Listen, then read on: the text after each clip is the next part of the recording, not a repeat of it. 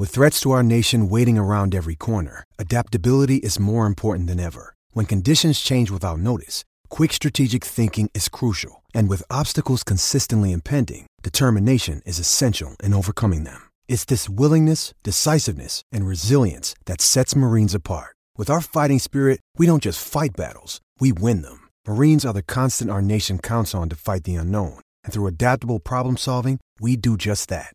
Learn more at marines.com.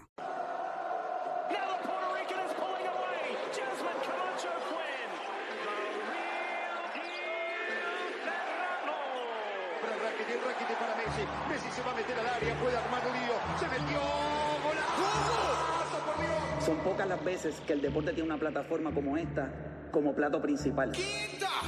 Vamos abajo a la compe que apriete. ¿Cuál compe mejor que se aquiete? Te le eche adentro, te guayate. Estoy garata mode, 24-7. Estoy, estoy garata mode, estoy garata mode. Estoy, garata mode, 24-7. Estoy, estoy garata mode, estoy garata mode. Estoy, estoy garata mode, 24-7. Lo que hay aquí son cerebros privilegiados. Aprendido mucho, se han beneficiado. Fueron al médico, los han diagnosticado con el síndrome del fotocopiado. Son muchos años, nadie nos ha silenciado. G-A-R-A-T hasta deletreado. Demasiado lo mejor que ha sucedido. Gracias, Puerto Rico, siempre agradecido. Hemos crecido, sangre nueva se ha añadido. Que hasta en RD han ido y la han partido. No ha nacido otro combo que se actualice lo que haya que decir. No seas anfibio, no seas reptil. 106.9 es tu parada. Aquí en la garata en la nueva temporada. Estoy, garata mode, estoy garata mode, estoy, estoy garata mode, 24-7,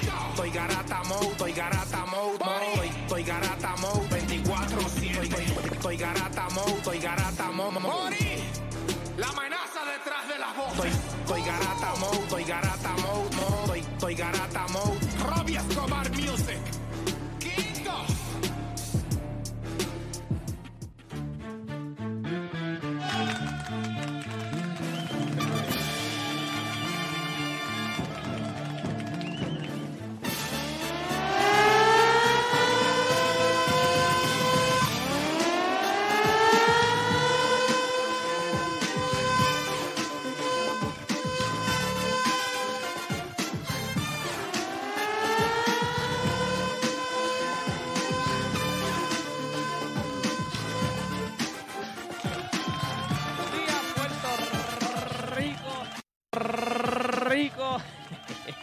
10 de la mañana en todo el país. Hora de que comience la garata de la Mega. Hoy directamente desde Power Sport, aquí en la Avenida de Diego. Estamos aquí. Ya usted sabe que esto está blindado aquí. De verdad, de verdad, esto es como. ¿Qué pasó? ¿No escuchas? Yo no te escucho a ti. ¿me escu- ¿Pero escuchas el retorno? Yo escucho No, a... escucho el retorno, pero no te ¿Me escucho escuchas? a ti. A escuchar la música, pero no me escuchas a mí. Sí. Pues No, yo, yo, yo los escucho a todos. Yo te A escucho a ti a todos, bueno, a todos Dani. los Vamos a hablar nosotros, Dani. Vete de Fíjate, guacho. Juancho. Déjalo por allá. Oigan, estamos aquí desde Power Sport. Esto es como, esto es- ¿tú te acuerdas cuando estaba, que ya se fue ajuste, se lo puedo mencionar? ¿Te acuerdas? Bueno, hay una tiendita pequeñita, Toys R Us. ¿Te acuerdas? ¿Tú llegaste a ir a Toys R Us? Claro. Papi, eso era el paraíso de los No. niños. Esto, Ahí, es, ahí, esto ahí. es como el Toys R Us de, los adultos. De una. Sí, de literal. Esto es venir aquí, un montón de... Tú te quieres llevar eso, te quieres montar, ¿verdad? Que no te dejan montar, pero si te, tú te imaginas que te dicen dejar montar aquí en las motoras. A mí me encanta venir para acá. Esto está a otro nivel, sí, gente. mano, esto es otro nivel. Bueno, gente, ya usted sabe. Sí, eh, pero deporte, tú estás de flow bicicletita como las que están allá. no, ya, yo- la- yo- ya las motoras no son para ti. yo, tuve motora en algún momento, pero ya no, no. ¿Qué chacho, ya. motora tenían deporte? Una Suzuki SRA 7 y medio. 97.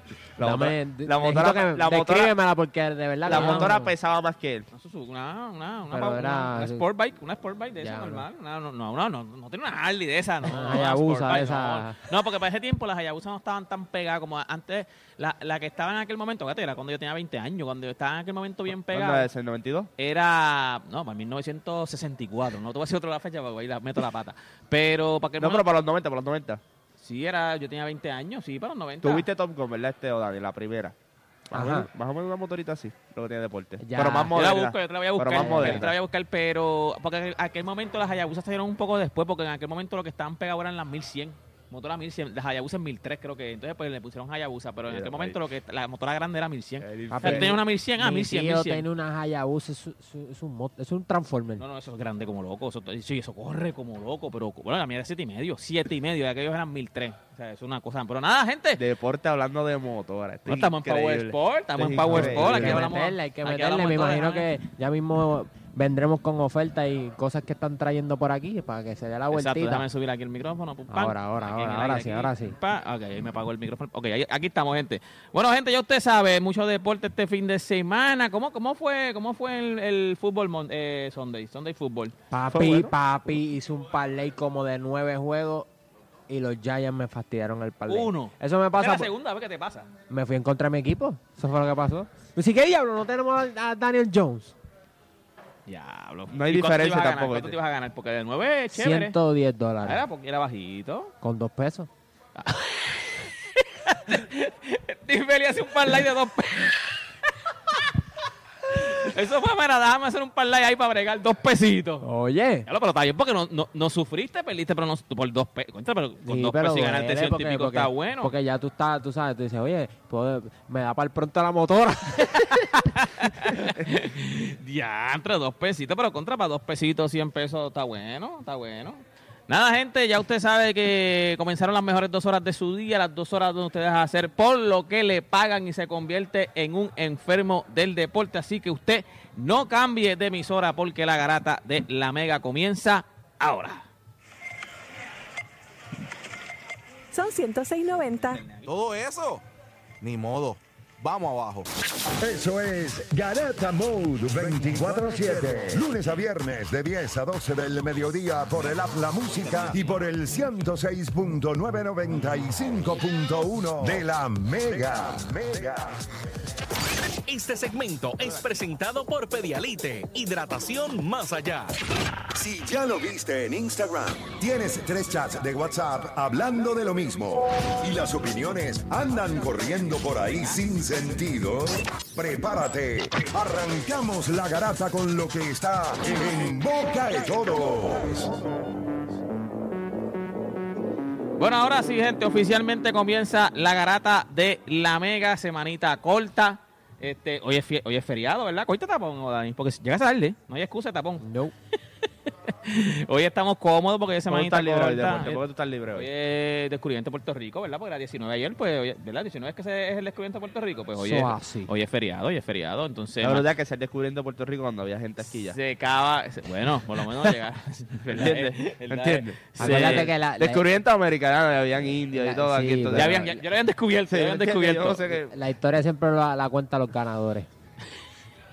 Es que es- es cierto, a ellos, ellos lo Por descubrieron. eso, por- Entonces, martes y miércoles se trabaja, se, se supone que se trabaja y jueves y viernes. Bueno, jueves es libre, viernes aquí me dicen que yo no sé si todavía no estamos libres. Oye, el viernes no trabajamos no nosotros? sé, yo no sé, yo pensaba que no, pero este pana, el pana aquí de la transmisión me dijo que va a haber, va a haber transmisión en todos lados, no nosotros, pero que muchas, o sea, que los programas van a estar.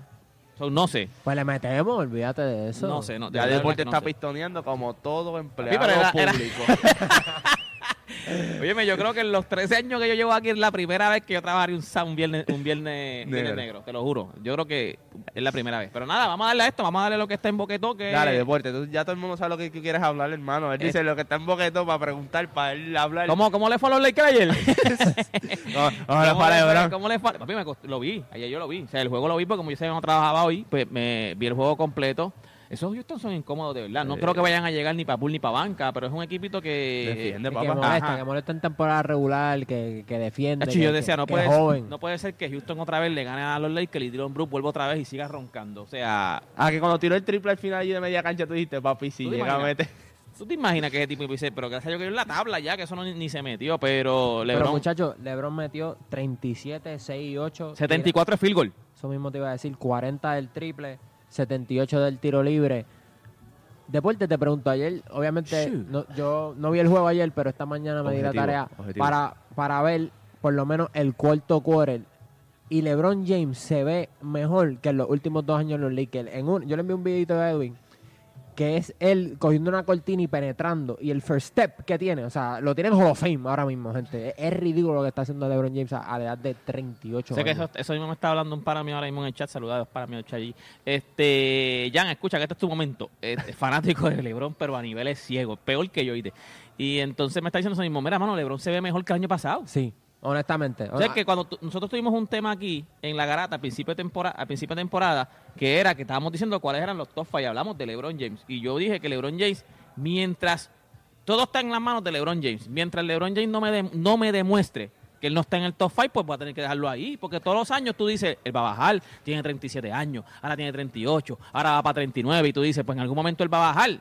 ¿Pero cuándo? O sea, ¿cuándo él te va a demostrar que es humano? Acuérdate que el año pasado también él estuvo gran parte de la temporada con el pie fastidiado. ¿Te acuerdas que había que operarlo y todo? ajá. Eso que pues, tú puedes entender un poquito la explosividad, pero es como yo te dije, y se lo dijo Dani ayer. Eso lo está haciendo ahora en diciembre, o en, enero, en noviembre. Si en abril está haciendo eso todavía, ahí yo tengo que decir, pues ok, no hay break. Pero yo no, yo no veo Eso estos... Mandamos a buscar unas algas de allá de Filipinas, muchachos. De las de paqueado, de las de paqueado, de las de paqueado. Se mandamos a buscar un, un mejunje allá pero, de Filipinas. pero cuando yo cuando yo lo veo, yo digo, si él puede mantener este nivel o algo cerca, todavía en abril o mayo, ya ahí es ridículo. No, yo creo que Porque ya- yo creo que ahora todavía hay mucha gasolina en el tanque, está empezando la temporada para él todavía. Este, lo que a mí me sorprende es, es que el año pasado, o en los últimos tres años, él tenía por momentos dentro del, aunque fuera el cuarto cuarto, donde él se sentaba dos, tres minutos, no estamos viendo eso No, como, es verdad. como, como antes. Pero o sea, se que él pedía el, se ve que él pedía el timeout o- y venía, le decía que me saquen al minuto 6, por ahí más o menos, pero eso en el cuarto cuarto no lo estamos viendo. Y ayer, yo creo que cuando tuviste el equipo que cerró ayer, es un equipo en donde Darby Ham mira y dice, ok, tengo estatura, tengo defensa y tengo tiradores. Este, yo sé que Anthony Davis salió por pero por antes, de que Anthony Davis saliera por foul era Cam Reddish, era LeBron, era Austin Reeves, era Ruiz Hachimura y era Anthony Davis. Ese era el 5 que estaba en la cancha antes que Anthony Davis saliera por foul. Y tuviste que todos hicieron jugadas importantes, jugadas defensivas, tuviste el triple de Austin Reeves. O sea, desde Que que, es un fresco. desde que pasó media cancha ya tú lo veías a él así con la mano. La mano le temblaba así porque ya él sabía que iba a tirar esa bola. Y eso fue lo que hizo. Yo creo que cuando tú miras este equipo de, de Houston, por otro lado, yo se los dije a ustedes cuando- antes de empezar la temporada, y Meudoka tiene que correr la ofensiva a través de Alpen Sengun. En los primeros juegos de la temporada no estaba corriendo la ofensiva a través de Sengun. Ayer, en los dos momentos más importantes de Houston, le diste la bola a él y llevó a Anthony Davis boquete y llevó a, lo- a LeBron Y James lo al movió boquete. a Lebron- LeBron. a Lebron- sí, Lo movió a para Lebron Le dio un azote que LeBron este, tambaleó un poco ahí. Y tú lo viste, tú- y- o sea, y cuando en el clutch juegan para un jugador, tú sabes que he's the guy. Y tú lo viste ayer. En los momentos importantes, la bola siempre estaba en las manos de él. Van Vliet terminó con 16 asistencias. Está Jalen Green en ese equipo. Está Jabari Smith en ese equipo. Pero a la hora de la verdad, ese equipo corre en el lado ofensivo. A donde Sengun lo lleve. Porque eh, lo puede crear, puede anotar, el- puede anotar el triple, puede anotar el midrange, puede anotar de, con espalda el canasto. So, ese equipo de Houston va a estar bien. Ese equipo va a defender todas las noches. Ese equipo lo que Pero, pero, en pero ¿dónde tú lo ves? ¿En playoff? ¿Tú lo Sí, ves en playoff? Sí, sí, yo lo estoy en playoff. No los tenía como play, como 5 o 4 para allá arriba, pero los tengo en playoff. Lo que pasa es que ese equipo, Play-in, play-in tournament. sí, lo que pasa con ese equipo de una serie es cuán consistente tú puedes ser anotando el balón, específicamente en la línea de tres puntos.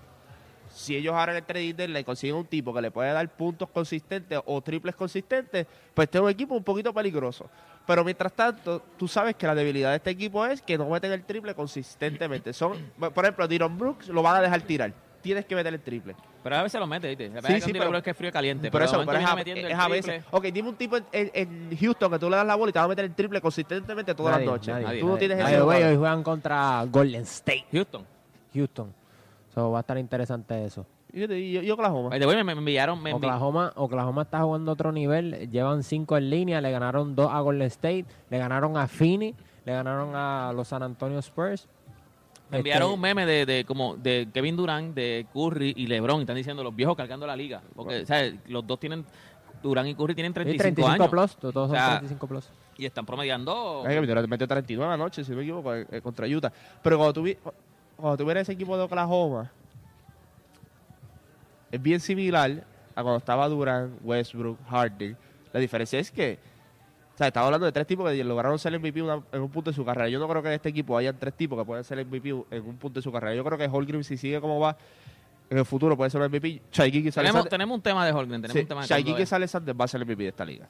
Sea este año, sea el año que viene, o cuando sea, pero él va a ser el MVP de esta liga. Eso, no hay, a menos que pues, sigan saliendo fenómenos de otros lugares, que pues no, no haya o- otra oportunidad, pero Es que tendría que hacer algo absurdo. Porque. lo que está haciendo con este equipo, si este equipo entre los mejores cuatro, entre los mejores Hacho, tres, pero Juancho, si miramos la historia, eso no es suficiente. O sea, lo, lo mismo Sí, porque con, con Devin Booker. No, no, pero tiene la narrativa. Es como cuando. Porque acuérdate que este equipo, si tú lo metes entre los mejores tres del oeste, ahí va a estar Denver, ahí van a estar los Lakers, ahí van a estar diferentes equipos. Y tú los metes en los mejores tres y estás teniendo la temporada que él está teniendo, que ya en los juegos grandes no ha choqueado. Porque los juegos grandes que ha tenido esta temporada él, cogió a Golden State, hizo los cantos en alga volar. ¿Sabes? Dos veces. que- que- o sea, si él mantiene este ritmo, más ya él tiene el hype. O sea, ya él tiene el hype. Ya en la liga lo están mirando, le están diciendo, este, este tipo también la tiene. O sea, eso es una oportunidad que tiene. Yo estoy diciendo que va a ganar el MVP este año. Pero si, tiene una- si este año él tiene la oportunidad Se de... sigue viendo, se sigue No, viendo. él, él sigue va a estar en la ruido. conversación. Él Si va a estar en la si te- conversación. si y- te- era tu MVP este No, yo lo tenía como un Dark Horse MVP. Exacto. Este, pero por otra parte, si por ejemplo Minnesota termina primero y Anthony Edwards pone números similares a, a Shea Gilgeous Alexander, pues también la narrativa va a estar a favor de, de Yo no Anthony creo que Edwards, ¿me Minnesota termine primero. Yo no creo que Minnesota termine Bueno, primero. si Denver sigue perdiendo, By the way, ayer, ayer, ¿qué le pasó ayer? Que ayer Bueno, acuérdate- Cleveland y... el- acuérdate que... no te creas, ese equipo de Cleveland, a pesar de que Donovan Mitchell no está, yo creo que en ofensiva se ve un poquito más fluido, o sea, como que mueve un poquito más el Claro. balón y Jared Allen es sumamente incómodo para Nicolás Jokic. En un momento dado, este, Jokic se vio bastante frustrado, eh, no Es tuviste que no puedes switchar con este equipo. eh, o sea, un tipo como Jokic, ok, el, swi- el switchar es, ok, me coge Van Mobley ahora. O sea, son dos tipos de siete pies. Ok, Cleveland, Cleveland no machea muy bien con muchos equipos por la estatura que tiene. Sea, a veces se, vuelve un poquito lento, por eso es que tú has visto en esta temporada, ya Jared Allen, a pesar de que estuvo lesionado y todo, estaba jugando menos.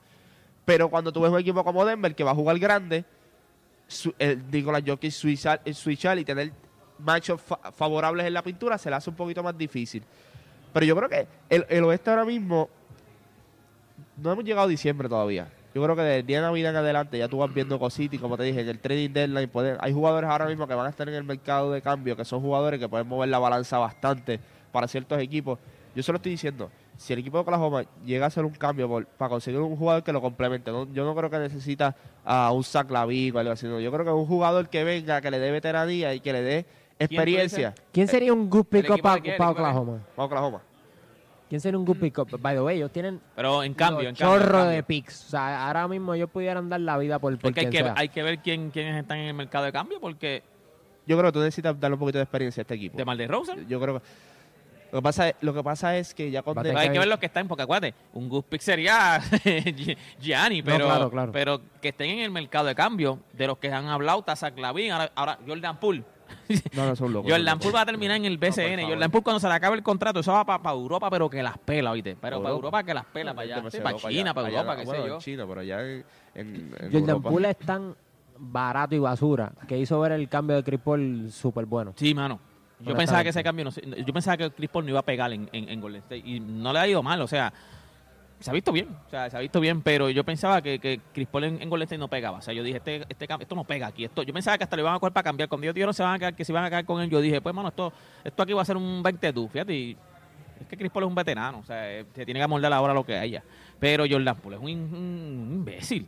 Tú sabes que a ti te cambien y, y ya estés en conversaciones de cambio. O sea, papi, tú, tú tu problema- trabajo. o y sea, tu con- entonces tú tienes un contrato de, tú cobras creo que 30 millones por año. O sea, no es fácil también salir de ti. Tras que, es que tú, tienes todo lo, ahora mismo, yo veo a Jordan Poole y yo veo como que este tipo que apesta, tienes todo lo malo. Tuviste problemas en el, en el doghouse que te, dieron un puño. Este, te- en algún momento decías que tú tienes que tener mano, eh, luz verde como Clay Thompson y como Stephen Curry. Te cambian a Washington, un equipo que no esperas nada de eso. O sea, que tú por lo menos luz, luzcas bien ahí y también ahora te crees este como dice el MMS, Durán, eh, Lebron, este, Curry, o sea, te creas todos eso. Tiene, tiene, eh, tiene demasiada confianza, eh, tiene el ego demasiado trepado. Va, va- va- a estar O interesante sea, ver. que la confianza no es mala. O sea, la confianza no es, Es- mala. es mala. La- Eh, el exceso de exceso, confianza. ya está, exacto. No es la confianza, es que él tiene exceso. O sea, él piensa que es algo que no es. Ese es el problema de él. Si él entiende su rol, si él entiende el jugador que es él, él le puede sacar mucho al talento que él tiene. Lo que pasa es que él se cree alguien quien no es.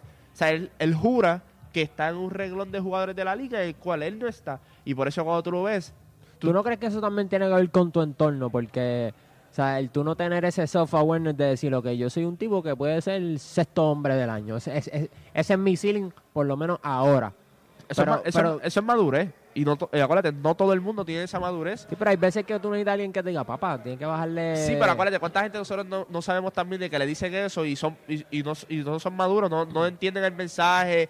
O sea, si él no aprendió en Golden State, Full, es o sea, si él no hay, hay organizaciones ahora mismo que se están corriendo muy bien, que si tú no aprendes en esa organización, ¿dónde tú vas a aprender? Por ejemplo, si tú no aprendes en Miami, si tú no aprendes en Golden State, ¿dónde tú vas a aprender? tu- tus Si compañeros no- eran tus Mira, compañeros eran Chris Paul, Clay Thompson, tu dirigente Steve Kerr, y te mandan a Washington que tu compañero es Kai Kuzma, que eso es otro becerro más. O sea, Lo- y lo que pasa es que, y mucha gente lo que estaba diciendo es que allí las va a poder tirar todas.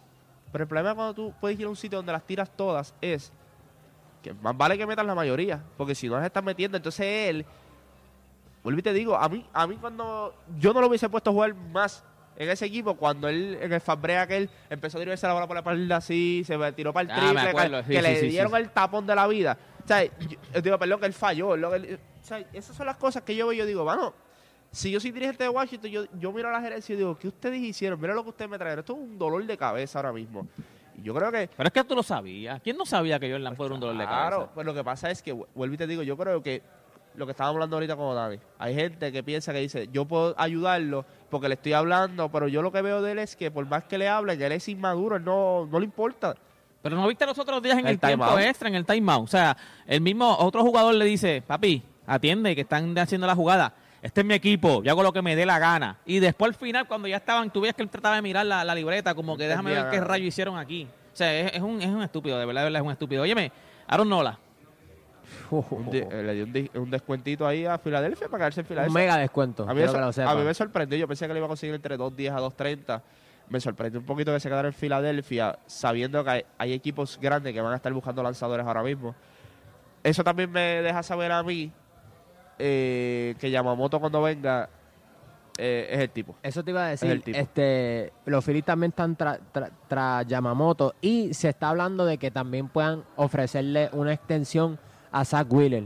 Este, eso para que tú veas lo importante de lo que es una cultura. El hecho de que Por él, eso, tú- él- por eso tú llevaste a Dave Dombrowski allí. para por eso, por eso. O sea, eh, cogiste un cut grandísimo, porque había equipos que estaban ofreci- ofreciéndole mucho más. Pero también Aaron Nola es un tipo super reliable, eh, se lleva muy bien con los del Clubhouse. Qué bueno que se quedó, qué bueno que, que lo más seguro vamos a extender a Wheeler. Y Yamamoto es el que tenemos en el radar. Va a estar Yo creo- y lo, interesante. yo- lo que pasa es con Yamamoto es que van a tener que pelear por él. Yo creo que los Dodgers lo van a tener en el radar, los Mets lo van a tener en el radar. Hay un montón de equipos que lo van a tener en el radar. Y acuérdate, hay aquí una ventana de cuánto, 48 días, si no me equivoco, para firmarlo a él, porque él viene allá. Lo- él está disponible, si no me equivoco, es hoy o mañana lo hacen disponible, en uno de estos dos días. Yo creo que es mañana. Lo hacen disponible y hay una ventana de 48 días para negociar con él. Hay que ver lo que termina Yamamoto, pero lo que me deja saber a mí también es que va a conseguir un contrato bastante significativo Yamamoto con todo el con todo el hype que viene. ¿Tú te imaginas una rotación de Wheeler, Nola, Yamamoto y Ranger Suárez? Ah, en- y en tu equipito, ¿ah? Ave María. yo no- Y en tu equipo, ¿ah? Que bien se ve mejor todavía, ¿ah? El verdadero Power Sport, papá. yo no creo que yo, yo no creo que los, los Dodgers se vayan a quedar de manos cruzadas específicamente con lanzadores. Yo creo que los Dodgers van a ir duro detrás de Yamamoto. Yo creo que los Yankees y los Mets van a ir duro detrás de Yamamoto también. ¿Dónde tú crees que termine? Hay que ver, no sé todavía cuál es la prioridad de Yamamoto en el sentido de si, si él valora mucho amistad, yo creo que él termina en los Mets. Termina con Senga. También. Este, Eh, Estos, estos jugadores japoneses no... Ellos lo que quieren es dominar acá. No O sea, demuestran fidelidad. No, en realidad, en realidad. No, yo sé. eh, No, no es ni por dinero, muchos de Sí, Y lo vimos con Otani también. Que parece, ellos O sea, parecen, digo, yo me imagino que es por dinero. O sea, el, dinero No, está, obviamente pero no te lo hacen, no te lo hacen ver, no te lo hacen ver peso, ¿me como si fuera, no te lo hacen ver como si fuera por dinero. Ellos te lo hacen ver como que, pues, mano, me Es gusta que- estar es aquí. que yo- yo juego yo- pelota ya.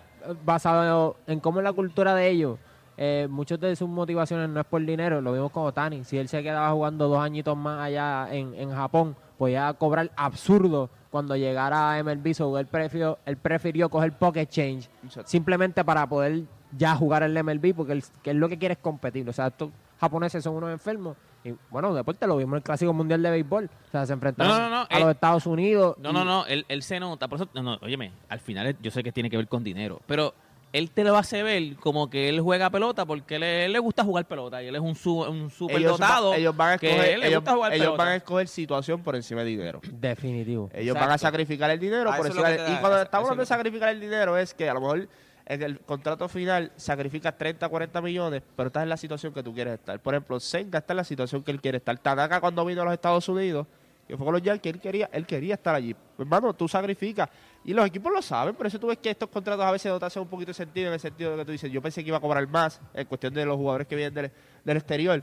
Pero es eso, ellos, van, ellos prefieren situación sobre dinero, la mayoría de ellos.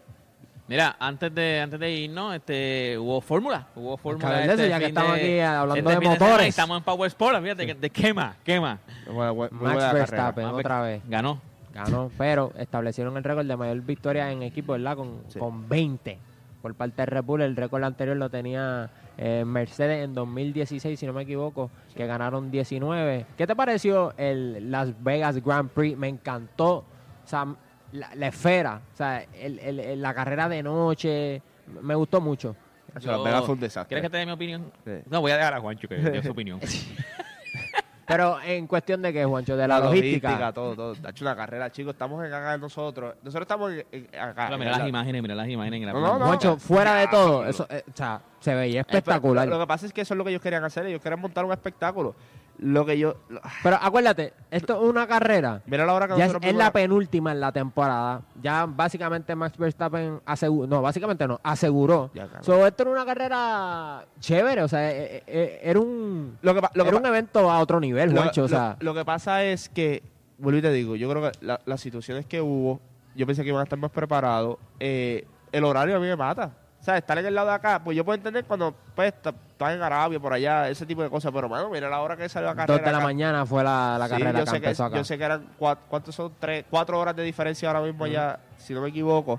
Pero eh, para mí, devastador. Pero en el sentido de, está chévere. Yo sabía que iban a montar un espectáculo porque lo habían dicho ya desde que le dieron la sede. Ellos querían montar un espectáculo. Yo creo que la carrera fue muy buena.